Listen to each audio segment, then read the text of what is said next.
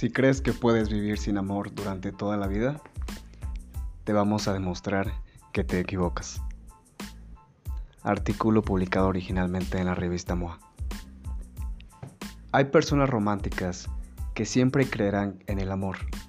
Serán sus defensores, no importa la situación, mientras que otros son un poco más eh, escépticos con este concepto. Lo que no se puede negar es que para las personas el amor es una necesidad básica. El amor y la pertenencia son parte de la jerarquía de necesidades de la pirámide de Maslow.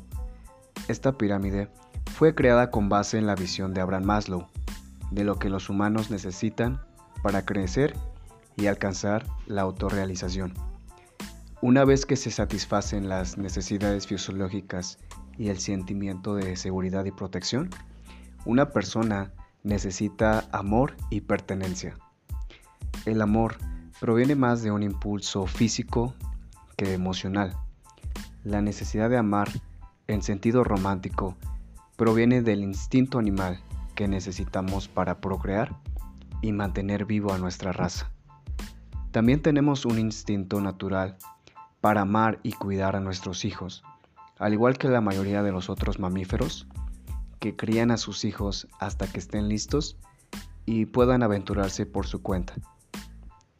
Los seres humanos creamos el amor a partir de fuertes lazos personales. El amor nos da la seguridad de que no estamos solos en el mundo y es lo que impulsa a las personas a hacer determinadas cosas en la vida. Una de las motivaciones y deseo más grandes de las personas es encontrar personas que nos amen. Puede ser una pareja, un grupo de amigos o incluso mascotas.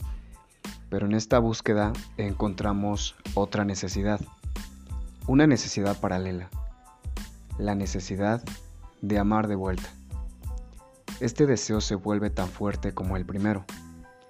El deseo de amar y cuidar a los demás está profundamente arraigado a las personas, ya que cuando se logra, mejora los niveles de felicidad.